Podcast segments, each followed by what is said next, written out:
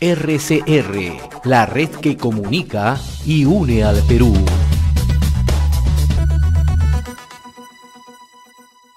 Le damos la bienvenida, como cada sábado, al doctor Herbert Cuba García, especialista en política de salud pública, columnista del portal de opinión El Montonero y columnista en RCR los días sábados. Qué gusto saludarlo, doctor Cuba. ¿Cómo le va?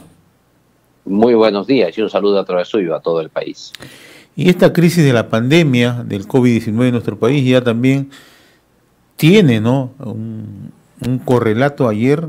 El Congreso de la República inhabilitó al expresidente Martín Vizcarra y a dos exministras de Estado. Antes de conversar sobre lo que usted ha escrito esta semana, que la Comisión de Economía en el Parlamento Nacional ha aprobado un dictamen que garantiza el acceso oportuno a la vacuna COVID y autoriza al sector privado, a los gobiernos regionales, me gustaría recoger un punto de vista de lo que ocurrió ayer en el Congreso, ¿no? que es una justamente una sanción ¿no? en medio de toda esta crisis que vivimos, ¿no? Mire, el día de ayer el Congreso de la República, que una votación por unanimidad ha eh, inhabilitado al expresidente Vizcarra por 10 años, 8 años para la exministra de Salud Pilar Macetti y un año para la exministra de Relaciones Exteriores, eh, la señora Elizabeth Astete. Esto se da en un contexto muy importante debido a que eh, eh, luego del vacunagate, del caso que todos hemos conocido, que incluso hemos comentado varias veces en, este programa, eh, se ha realizado un proceso que ha sido sumamente largo. Contrario a lo que algunos periodistas han señalado, esto no ha sido un proceso express.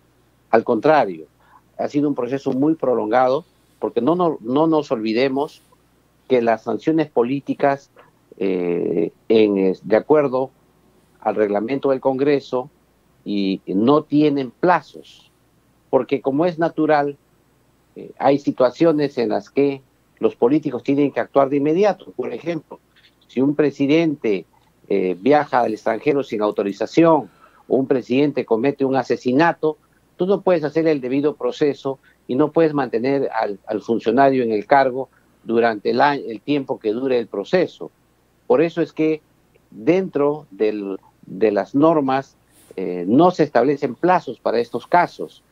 Y al contrario, lo que ha hecho esta comisión y el Congreso de la República le ha dado a los funcionarios plazos razonables, es decir, tiempos prudenciales para que hagan sus descargos. Y en ese sentido creo que el, el, el Congreso retrasó demasiado el, el, proceso, a tal punto que se cruzó con las elecciones del día 11 de abril, lo que ha permitido luego generarle como una expectativa al, a uno de los, al expresidente Vizcarra para que se victimice y diga, miren ustedes, el pueblo vota por mí, sin embargo estos señores que están de espaldas a la realidad me inhabilitan.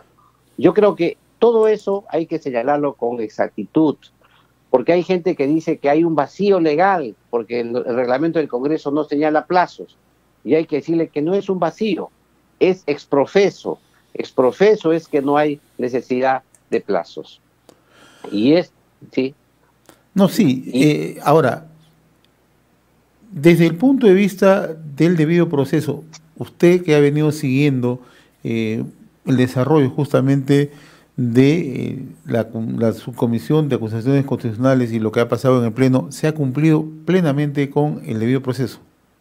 Se ha cumplido con el debido proceso y además también se ha hecho una exhaustiva investigación del tema de fondo, porque no hay que olvidarnos que la comisión, el Congreso de la República ha tenido dos vías.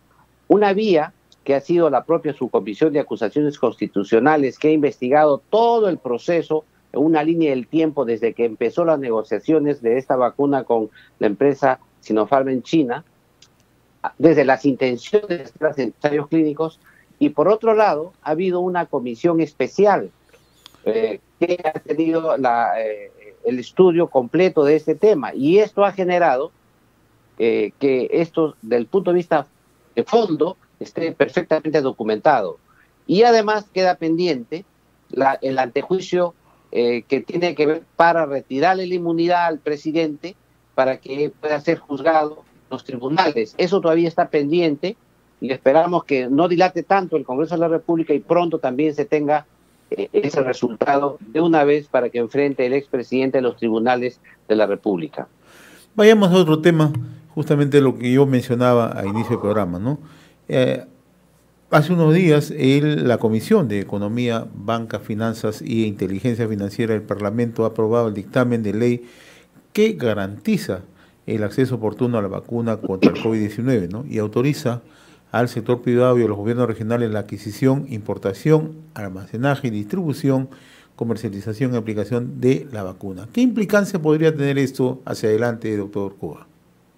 Mire, aquí hay dos temas que hay que tomar en cuenta. Primero, que es el propio presidente de la República que ha señalado que el Estado ha fallado y ha, pedido perdón a los ciudadanos del país. Cuando dice el Estado ha fallado, el Estado es un ente inerte, es un concepto. Y ha fallado el gobierno. Así hay que interpretarlo. El gobierno ha fallado y en consecuencia la sociedad ha quedado inerme. Si el Estado falla, ¿qué hacemos? Y en ese sentido, eh, la población ha demandado que todos participen en esto, inclusive que participe el sector privado. Y en ese sentido, el Congreso de la República ha eh, discutido, ha aprobado un dictamen que hace que participen los gobiernos regionales, los gobiernos locales, o sea, los municipios, y también el sector privado. ¿Cuál es el problema aquí? El problema está en señalar, primero, que el sector privado siempre participa, siempre ha participado la única excepción que ha habido ha sido durante el gobierno del expresidente Vizcarra, cuando el gobierno hizo todas las negociaciones y toda la compra de vacunas, la vacuna china. Pero en modo normal, las empresas que quieren comercializar vacunas y medicamentos en el Perú tienen que tener aquí inscribirse, ellos hacen las importaciones y el Perú hace luego las compras a través de ellos. Y hay algunas excepciones para las importaciones paralelas, como se llama eso, pero esas, esas excepciones se dan de acuerdo a normas de emergencia. Sin embargo, con el expresidente Vizcarra ese panorama cambió y eso hay que señalarlo. Lo que haría esta norma es simplemente restituir lo que sí ha habido, había, eh, ha habido siempre. Pero el segundo tema es que esta norma tiene dos grandes áreas. Un área es el área económica, financiera y administrativa, y el otro es el área sanitaria. Este dispositivo se ha discutido en la Comisión de, Economía, con lo cual se ha discutido mucho el tema de la exoneración de, impuestos, de, tributos, el tema de aduanero, el, tema de, no pago de impuestos a la renta sobre el gasto que se tiene por este motivo, y además la modificación de la ley de municipalidades, la modificación de la ley orgánica de gobiernos regionales, eso se ha discutido ampliamente, pero en el tema sanitario, debido a que ha sido exonerado de que este proyecto se discute en la Comisión de Salud, tiene algunos vacíos que yo he señalado en mi artículo. El primer vacío está en que flexibiliza una vez más la ya autorización sanitaria es una autorización que se hace casi por una decisión política y que es lo que permitió que ingresen, por, por ejemplo, las vacunas Sinopharm, el millón de vacunas, o también las, los, las vacunas candidatas para los ensayos clínicos, ese mecanismo que yo te autorizo para ingresar. Pero lo que era importante es fortalecer el registro sanitario, es decir, que todas las vacunas entren con un registro sanitario condicional, que es ya cuando las empresas eh, colocan algunos eh, estudios preliminares, eh, cómo van sus estudios científicos, etcétera, y esa información hace que el ente regulador en el Perú pueda recibir esas vacunas. Pero por otro lado también la ley peruana señala que existen instituciones de alta, hay países que tienen alta vigilancia sanitaria como Estados Unidos, Europa, que los cuales tienen ellos ya ya han dado autorización y ya han dado registro sanitario a sus vacunas eh, y, el Perú, en base a eso, puede recibir casi en modo automático esas vacunas. Lo que aquí propone es eso, pero además amplían a otros países, no solamente a los países de alta vigilancia sanitaria, sino otros países. Ni siquiera mencionen cuáles. Eso podría significar que al Perú lleguen vacunas de países que todavía no tienen alta vigilancia sanitaria y pueden ingresar algunas eh, vacunas de dudosa calidad. En consecuencia, yo creo que ese dictamen requiere reajustes sanitarios que, que pongan en primer lugar el énfasis donde debe colocar. El problema de fondo está que el Ministerio de Salud y la Dirección General de Medicamentos, Insumos y Drogas, DIGEMIT, demora mucho, no hace bien su trabajo. Y el tema es cómo apurar, cómo darle celeridad a esa burocracia para que no sea un obstáculo para el ingreso de estas nuevas vacunas. Pero por otro lado, hay que apurar, está bien, pero lo que no se puede hacer es flexibilizar a tal punto que finalmente el ciudadano esté en riesgo y reciba vacunas de, de dudosa calidad o medicamentos de dudosa calidad o equipos de dudosa calidad porque, como todos sabemos, esta norma no solamente es para vacunas. En consecuencia, yo creo que ahí hay necesidad de un reajuste eh, sanitario, hay que darle un reajuste a esa norma, de tal manera que le aseguremos al ciudadano tres cosas. Primero, rapidez en el ingreso de vacunas de calidad. Segundo, que participen todos los actores que hay, sean públicos o privados. Y tercero, que hay una muy buena seguimiento y fiscalización. ¿Por qué? Porque no olvidemos que esas vacunas todavía tienen carácter experimental, son vacunas de emergencia. Todavía solamente están en fase 3 de ensayos clínicos y todavía les falta la fase 4. En consecuencia, necesitamos tener un padrón nominal exacto de todos los vacunados por si ocurriese algún problema con alguno de ellos. Felizmente, estas tres cosas están en debate, en discusión, todavía no se ha dado la norma, todavía hay tiempo para poder hacer aportes y en ese sentido va mi, mi, apreciación para poder corregir en el, eh, que, que salga una buena ley. Pero por otro lado hay que tomar en cuenta también que hay vacunas que se adaptan mejor a la situación del país y, y otras no. Por ejemplo, eh, recién, y aquí me quiero adelantar quizá una pregunta que usted me va a hacer porque ya, ya, ya, ya me imagino, eh, ha salido sí, ha salido sí, este, ya la resolución ministerial que aprueba el nuevo calendario de vacunación. Y ya se ha dicho ahora sí la nueva estrategia, ya salió promulgada en el peruano, pero otra vez insisto, nueva estrategia pero sin vacunas.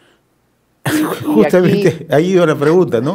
El, presidente ha dicho con precisión, 24 millones de peruanos se vacunan antes del 2021. Ya tenemos contratos firmes, es el término que he utilizado, ¿no? Contratos firmes con laboratorios para adquirir 48 millones de vacunas, de dosis, ¿no? Pero le ha agregado algo más, tanto él como la presidenta del Consejo de Ministros el próximo gobierno que no se preocupe en la adquisición de vacunas, le vamos a dejar las vacunas, ¿no? Que el otro gobierno se preocupe en la distribución, en la vacunación, la inmunización, ¿no? Entonces, en términos reales, ¿cómo ve usted este tema? ¿Se va a cumplir o nuevamente son enunciados de buena fe? Mire, primero hay que señalar que inclusive en la resolución ministerial colocan las cifras, dice que tienen 48.500 dosis de, de vacunas, que eso ya es suficiente para el país. E, eso es un primer tema. El segundo tema que ellos señalan es que se ha cambiado la estrategia de vacunación a una estrategia territorial. Y aquí quiero hacer énfasis. Una cosa es vacunar con vacunas Sinopharm, que son vacunas que están a medio ambiente, que se colocan un termo y donde los trabajadores de salud se agarran su termo bajo el hombro y se van, sobre el hombro, perdón, y se van a vacunar caminando o a lomo de bestia y vacunas a todo el Perú. Esa es una modalidad. Pero la otra es cuando tú tienes que colocar un concentrador, perdón, un ultracongelador y tienes que tener ahí mecanismo de congelación. Entonces aquí ya ocurre al revés. Ya no es el vacunador el que acude al domicilio del vacunado, del ciudadano, sino ahora es el ciudadano el que tiene que desplazarse a un centro de vacunación porque la vacunación tiene que, la vacuna tiene que estar preservada con mecanismos de, de, frío. Y este cambio de tecnología de la vacuna ha obligado a una reorganización del sistema de vacunación, que es lo que ellos han propuesto ahora a todo el país. ¿Eso qué implica? que se han adaptado la organización sanitaria a las nuevas condiciones tecnológicas de la vacuna Pfizer. Y cada vacuna va a tener su propia tecnología de, vacunación. Por eso es que eh, ha habido esos desajustes que usted hemos escuchado, sobre todo en la selva, después en, tanto en Iquito como en Ucayali, y con unas denuncias importantes para, porque habían usado en personas que no les correspondía, pero el argumento que daba la población era, eran los, los funcionarios era que no debían vencerse, esas vacunas iban a dañar si no se utilizaban. Para evitar todo eso, se ha cambiado todo este programa de vacunación. Entonces, ¿yo qué veo acá? Primero, eh, hay que eh, eh, aceptar la cifra que dé el presidente y ojalá que así sea, pero lo que sería esperable es que llegue más rápido. Y segundo, hay que ver todavía cómo funciona este sistema nuevo que están implementando, que se están adecuando a las nuevas tecnologías que imponen las vacunas nuevas que llegan. Y tercero, sería bueno que nos responda, ¿no? ¿Cómo van a hacer, ¿no? Porque hay denuncias en todos los medios de comunicación por el sistema de vacunación. ¿Cómo van a hacer para que actualizar el programa del RENIEC? Porque ahora se, basan en el, en el RENIEC. Pero hay mucha gente que tiene el DNI en Arequipa y vive en Lima, o tienen el DNI en... en, no ha hecho el cambio. Pues. y no ha hecho el cambio porque además eh, ellos viven en los lados, un poco así. Entonces, esos temas este, no ha resuelto, el, creo yo, todavía el gobierno. De modo lamentable, ¿no? Porque la población espera en el breve plazo, en el más breve plazo, poder vacunarse. Y lo que sí me, me, me llama la atención es que ahora, en lugar de descentralización, la, descentralizar la vacunación, ahora la vacunación se ha centralizado más en el MINSA. Ahora ya inclusive las instituciones que vacunaban por su lado ya no lo hacen, debido a que toda hora lo conduce el MINSA, eh, lo ha centralizado. Es más, han creado una comisión multisectorial en la PCM para vigilar que eso ocurra, de tal punto que esperamos que esa centralización no sea negativa contra la población. Ahora, finalmente, doctor Cuba, eh, este tema de territorialidad, ¿no? mirando un poco las cifras de avance de contagios, número de fallecimientos, ¿no? ¿Es lo más adecuado o se pudo hacer una campaña más masificada con más rapidez? El problema es la, vacuna. ¿no? O sea, no tenemos vacuna. Mientras no tengamos eh, vacuna, nada. No, no, no, no, no, no. El problema es la, el, la, conservación. La, conservación de la congelación. La congelación de la vacuna. Claro. Ese es el problema. De tal manera que, por ejemplo, tiene que colocar unos congeladores en Lima, en algunos lugares. No tienes, no, no hay forma de ir a domicilio, salvo en casos muy excepcionales, como se ha visto. Entonces, ¿eso qué genera? Que coloques, por ejemplo, hay gente que se queja que han colocado un congelador en Villa María del Triunfo, sin embargo están ellos viviendo en Lima y tienen que ir hasta esa zona a vacunarse. Otros que han colocado en el Callao y tienen que eh, eh, vacunar y viven en Lima otros que van a, vacunarse y no hay cocheras. Entonces la gente, otros van a vacunarse, no hay silla de ruedas para que los, la, tercera edad acuda a vacunarse. Es decir, las quejas son múltiples y esas quejas deben ir solucionándose poco a poco porque esto es una innovación de vacunación. Por eso le hacía la comparación con Sinopharm. Con Sinopharm no era problema porque la gente iba a vacunarse o, los trabajadores iban a vacunar sin ningún inconveniente. Aquí no. Aquí requiere requisitos especiales de congelación que hacen que todo, eh, toda la estructura de la vacunación cambie. El tema es que han escogido, como le explicaba usted, un sistema de vacunación eh, centralizado. Todo lo hace el MINSA. Entonces yo no sé si eso le va a dar resultados a, futuro. Por eso que creo que esta ley que se discute en el Congreso de la República podría aportar una mirada distinta para involucrar a otros sectores también en este proceso. Yo creo que eso es eh, el tema hoy y esperamos que el, tenga éxito, ¿no? Porque toda la población eh, requiere estar vacunada. Doctor Gebre Cuba García, como cada sábado le agradezco la amabilidad de haber compartido esta comunicación con RCR, Red de Comunicación Regional. Que tenga buen fin de semana, muy amable, ¿eh? gracias. RCR, la red que comunica y une al Perú.